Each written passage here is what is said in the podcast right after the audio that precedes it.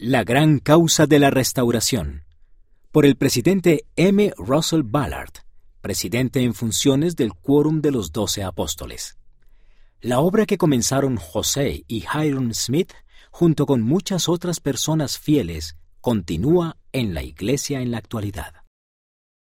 Cuando el joven José Smith fue a la arboleda a orar, tuvo una visión maravillosa, conocida actualmente como la primera visión. En esa visión, el Salvador le dijo a José que sus pecados le eran perdonados.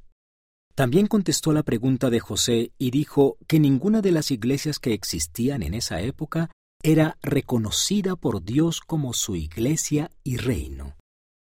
José recordó, al mismo tiempo recibí la promesa de que la plenitud del Evangelio se me daría a conocer en un tiempo futuro. Tras esa gloriosa visión, José salió de la arboleda sagrada para iniciar su preparación para convertirse en un profeta de Dios. Moroni y el libro de Mormón. Tres años después, en 1823, los cielos se abrieron de nuevo como parte de la restauración continua del Evangelio de Jesucristo en los últimos días.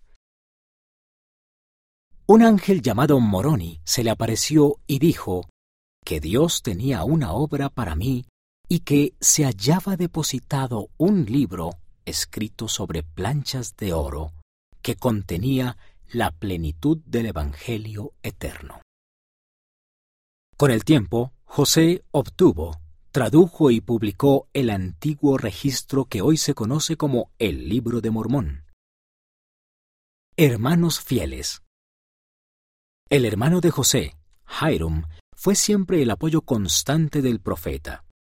En vida, José y Hiram enfrentaron juntos los populachos y la persecución.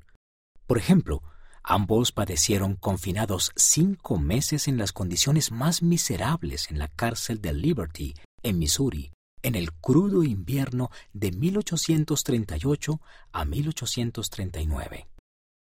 Ante la persecución, Hiram mostró fe en las promesas del Señor, que contemplaban la garantía de poder escapar de sus enemigos si así lo deseaba.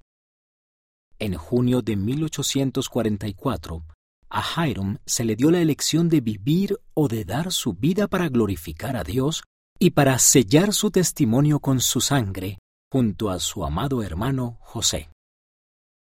Una semana antes de que fueran asesinados a sangre fría, José le dijo a Hiram que tomara a su familia y que se fuera de allí. Aún me conmueve enormemente al recordar la respuesta de Hiram. José, no puedo dejarte. Así que José y Hiram fueron a Carthage, donde se convirtieron en mártires por la causa y el nombre de Cristo.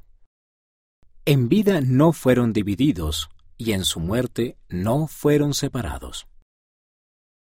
Un llamado a la acción.